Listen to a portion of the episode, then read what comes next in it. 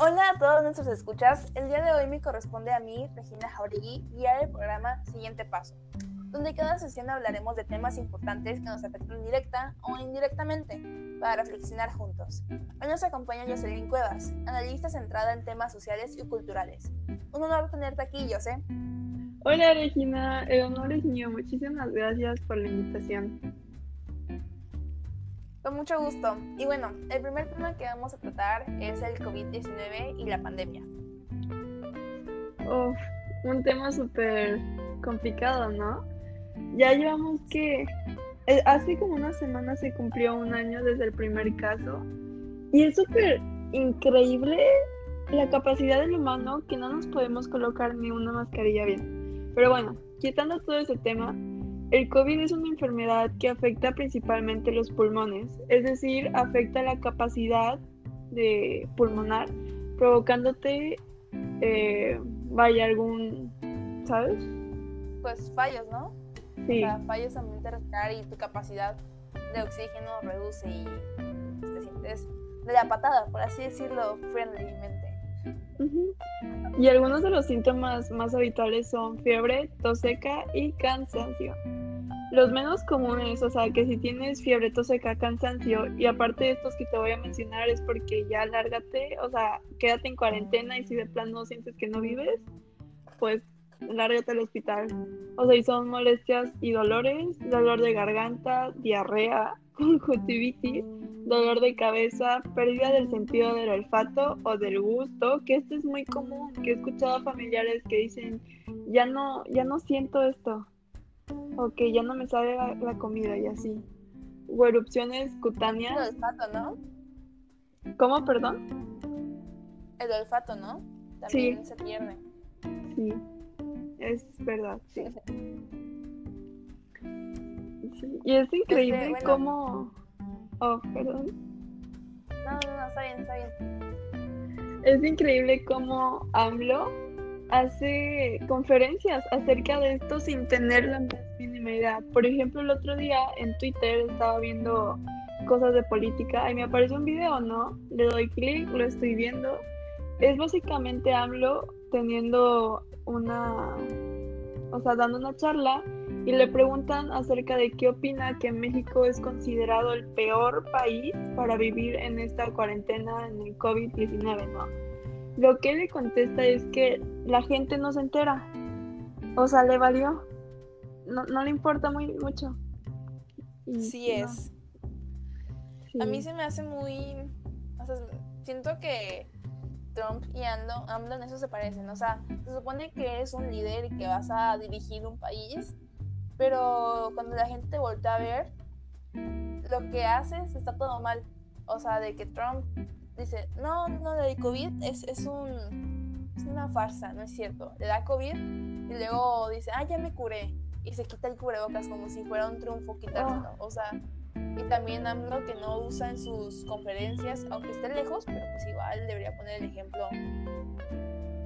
y es increíble cómo, cómo hay personas que aún así los apoyan, que los aman, que creen más en ellos que en Dios. Es increíble. Sí, es un fanatismo extremo. Así es. Y bueno, pasando al siguiente tema, que es uno que últimamente causó furor, más en otros países que en México, pero pues en México sigue pasando, quieras o no, no tanto como a las personas de esa raza, sino a los indígenas sí, y pues es el, el movimiento de las vidas negras importan, la Black Lives Matter. Y bueno, básicamente este movimiento pues ha existido hace mucho tiempo, desde la liberación de las personas de raza negra en busca de su libertad desde que eran esclavos, pero fue hasta 2013 que obtuvo ese nombre, ¿no? Por un hashtag debido al caso de la muerte de Trayvon Martin en Florida, que igual fue un joven de 17 años que iba a visitar a su prometida, algo así, y entonces un, un ¿cómo se llama? Un policía este, decidió que pues, se le hacía sospechoso y le disparó. Y el caso fue llevado a juicio pero al final fue absuelto y pues terminó ganando el policía. Y pues después de eso es que se empezó a crear el hashtag de Black Lives Matters Y básicamente el movimiento lo que busca es dar a conocer que las vidas de las personas negras importan, o sea, como tal el nombre, y se fundó también en respuesta a la absolución de ese asesinato, ¿no? Y esa carta fue escrita primero después de la muerte de Martín. Eh, la escribió, se llama Alicia Garza, creo. La escribió, alguien la compartió y esa parte la sacó y fue lo que se convirtió en hashtag. Y okay. fin es erradicar la supremacía blanca y intervenir a través del poder local en la violencia infligida en las comunidades negras por el Estado y los vigilantes. Y bueno, básicamente eso es el movimiento. Wow, y es increíble cómo siguen habiendo personas que por tu simple hecho de tener la piel de otro color a ti, o sea, creen que son inferiores y ya no les queden bien. Ajá. O sea, se me hace un asco de personas, a decir verdad. Sí, o sea, porque pues al final de cuentas, pues, no es como que yo haya dicho, ah, yo voy a querer ser de este color de piel. Ajá, uno no lo escoge. No es como que te defina como persona. Sí, yo también, creo que influyen mucho los estereotipos. O sea, por ejemplo, Obama, que es una calidad de persona increíble. Y hay como las típicas Karen, ¿no? Las conoces de Estados Unidos, que siempre son blancas y son una persona horrible. Sí, es, pues al final de cuentas es el privilegio, como no han tenido que pasar por situaciones en las que se sientan atacadas o cosas así. O sea, no atacadas como según esas son atacadas de que me está viendo feo, voy a llamar a la policía. O sea, atacadas de verdad que se que se manche su dignidad como ser humano, pues no, no son empáticas en este tipo de situaciones. Pero también lo que más me enoja es la gente que dice todas las vidas importan. Uy. No. O sea, no, es que me enoje, no se me hace. Em, ¿Cómo se dice? Como que no tienen razón. Ajá. Porque, o sea, sí puede ser que, o sea, sí todas las vidas importan, ¿no? O sea, obviamente todas. Pues sí, obviamente, eh, ¿no? Pero pues si ahorita lo que está pasando no te están atacando a una persona blanca, están atacando a las personas de raza negra, pues de modo que vayas a decir, hey, hay que cuidar a las blancas, o sea, las negras también, pero las blancas, o sea, es darle como esa jerarquía de importancia según así como van cambiando las situaciones. O sea, no como decir superioridad, sino jerarquía de que cuál es la que es más urgente que necesite nuestro apoyo. E igual con las vidas indígenas aquí en nuestro país que han sido discriminadas por todo, desde toda la vida y a pesar de que ellas son las que hicieron de, de México en sus inicios, fueron las que fundaron el país. Concuerdo. O sea, yo creo que lo que más influye ahí sería como la educación, ¿no? Sí. o sea, pues sí, cómo se, se, manipula la información que nos llega y todo eso. Y bueno, este, si ustedes ven uh, un acto de injusticia de raza, discriminación, pues no tengan miedo de hablar, porque siempre es muy importante todo eso obviamente. Desviándome un poco del tema, hace un par de semanas en otra conferencia de AMLO sacó un librito que es como una Biblia, pero es como una Biblia de pasos a seguir para que México sea un país perfecto. O sea, y en estos abarca temas acerca de eh, comidas saludables, información, educación, vida sexual, etcétera, etcétera. Y es increíble cómo un presidente ya sabe muy bien cómo sus eh, los ciudadanos funcionan, ¿no? Y con un libro no van a entender, necesitan más que un libro y aún así le valió. Sí, siento que, no sé, a le falta esa, que, que usa esa fachada de alguien que no, que no es inteligente, pero en realidad es muy inteligente, o sea, está dividiendo el país porque pues divide para vencer y esa fachada que tiene de no saber es como para que digan, sí, sí, sí, sí, cierto. Pobrecito, pero sí, cierto. Sí. Está muy loco. Concuerdo. Bueno, pasando al siguiente tema, para no hacer esto muy largo, que es el feminismo. Feminismo, ¿no? Sí, sí, sí. ¿Qué nos puedes platicar de esto, José? Pues sin feminismo yo no estaría aquí sin feminismo yo no podría tener un celular, sin feminismo no tendría educación, sin, feminismo no, no sería una persona. ¿Sabes? Algo que no sé si me doy a entender. Sí.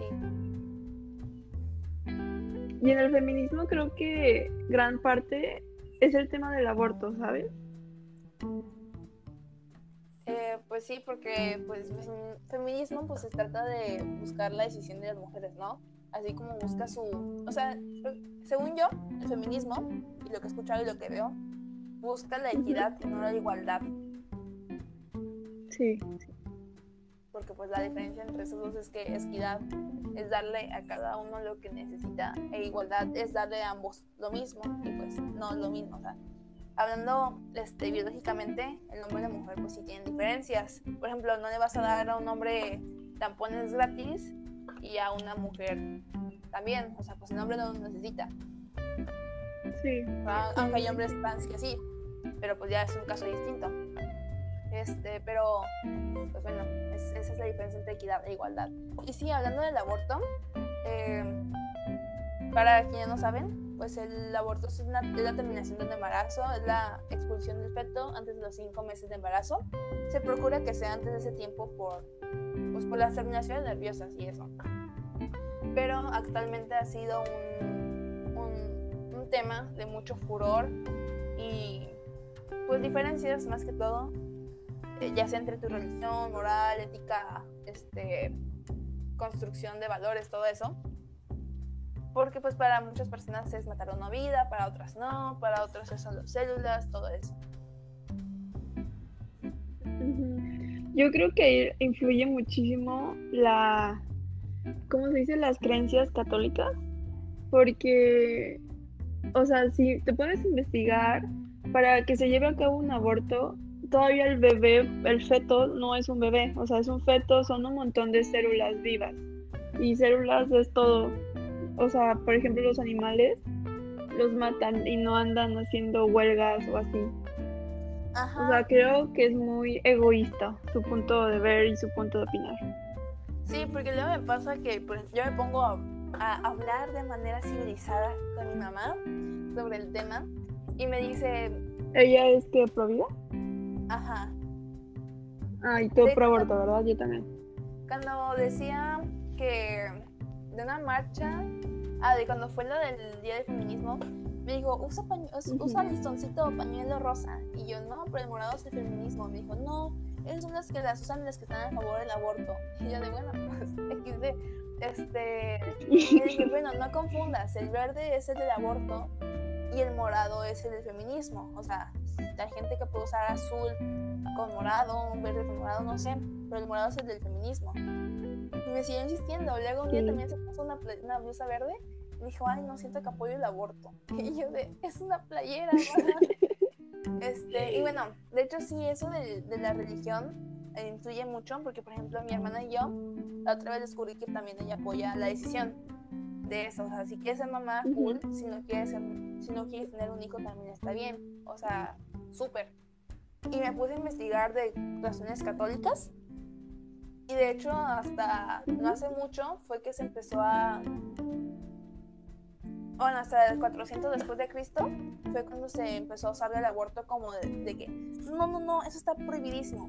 De hecho, el Papa Francisco también dice que no pueden satanizar el aborto ni castigar a las mujeres que lo practiquen, porque pues tampoco la iglesia es como que da mucho apoyo a aquellas mujeres que se sienten en una situación a tal nivel de decir me voy a realizar un aborto todas dicen de que, ah, se van a ir al infierno, malditas. Pero no dicen, te apoyo, ¿sabes qué? Te puedo dar casa en lo que consigues un trabajo, no sé, algo así. No hasta ese lado. Y es que también hay muchas personas que ven el, el, aborto como un método anticonceptivo y eso está bastante mal. Pero también hay personas que tienen problemas de infertilidad o por ejemplo el otro día estaba investigando acerca de este tema y me encuentro con el caso de esta chica, ¿no? La chica es infértil, pero, o sea, es infértil y si se embaraza, arriesga la vida de ella y del bebé. O sea, no tiene dos opciones. Tiene dos opciones, ¿no? No se embaraza y si se llega a embarazar, ella fallece al igual que el bebé. O sea, y allí, pues como el aborto no es legal todavía, si la chica se llega a embarazar, pues va a suceder, ¿no? Que pueda hacer que fallezca. Y es que también eso es, pues ver más allá de tus ojos. Sí, es medio complicado el tema, pero por ejemplo yo como católica, pues mi, mi religión no me dice, no me deja decir, ah, me dan ganas de abortar cada año. No, no, o sea, y, y yo también, mi, mi, moral, no, no voy a estar abortando todo el tiempo. Y tampoco, o sea, sería como mi última opción. Pero pues tampoco le puedo poner mis ideas a otra persona. Exactamente. O sea, yo entiendo, le digo, ¿sabes qué? O sea, está bien lo que decías, yo te apoyo. Y no porque se legalice el aborto, quiere decir que tienes que abortar. No. Pero también me dan mucho miedo los doctores que ponen esa. Eso enfrente. Que ponen su religión arriba de la ciencia, ¿no? O sea, ya está demostrado que, que, o sea, la, no es una vida como tal, que no, tiene, no sufre cuando lo sacan. Tampoco, de hecho, está la película de Inesperado, creo, y ponen el bebé como si fuera de seis, de ocho meses, de que le arranca. Y es que hay piernita. muchísima desinformación. Epa, epa, de mi piernita. Ay, o sea, lo ponen así, pero en realidad no es así. O sea, eh, un aborto se puede hacer con, una, con el misoprostol, creo que se llama. Lo tomas y en un proceso de 24 horas ya lo expulsas y ya está. Ajá, y hay mi- millones de recetas caseras, por ejemplo, té de canela con limón, etcétera, etcétera. O sea, no, no es una vida aún. Ajá, y o sea, las recetas caseras, o sea, los métodos caseros, no tanto recetas, también son, o sea, se han hecho desde hace mucho tiempo. O sea, para que ya sepas que, que hay en tu casa que lo puedes hacer para hacer eso, quiere decir que hay un problema. O sea, ¿por qué no, esto, no está en el sistema de salud? Manera que tú tuviste que hacerlo en tu casa, ya sea con un, con un chili, con un este, gancho, con un té de canela. O sea, ¿por qué no tienes esa seguridad o firmeza de que puedes ir a un hospital por algo que necesitas porque pues ya de verdad no no hay manera de que puedas mantener ese bebé o simplemente no, no estás preparada. Exactamente, sí, concuerdo con lo que dicen. O de hecho, en, en la religión católica hay un santo que apoyaba el aborto, o sea, es santo, o sea, es un santo católico. Para ser santo tienes que pasar por muchos procesos dentro del Vaticano. Se llama Sí. San Antonino y él promulgaba eso, la, la- Oh, la wow. maternidad pues debe de ser deseada, porque quieras o no, pues al final de cuentas es una es, pues, es un desgaste tanto físico como emocional, todo. Ajá, y después de estar embarazada y dar a luz, todavía es otro trastorno. O sea, todavía falta más mentalmente y económicamente y de todos los aspectos. Y o sea, y al final de cuentas, pues se trata de no juzgar. Sí, sí, más que nada. Porque, o sea, no porque alguien me diga, hey, yo me hice un aborto, y decir, no me hables, no me hables, debe decir, ah, pues mira, gracias por contarme, gracias por tenerme la confianza, sé que no es fácil, pero pues quiero que sepas que yo te apoyo, cualquier cosa, o sabes qué, piensa hacerlo porque eso. Le digo, ah, bueno, está bien, a disposición te acompaño, o algo así. Pues más que nada empatía. Y le hace falta más empatía a todo el mundo. Y bueno, pues ya creo que es todo, ¿no? Wow, se pasó rápido el tiempo. Estamos a un minuto de que se acabe nuestro podcast. Bueno, este, muchas gracias a quienes nos escucharon. Eh, los, vemos, aquí- los, vemos- los veo aquí la próxima semana y muchas gracias a ti, Jose, por asistir. Muchísimas gracias a ti, Regina. Me encantó esta plática, esta conversación y confirmo con todas tus creencias.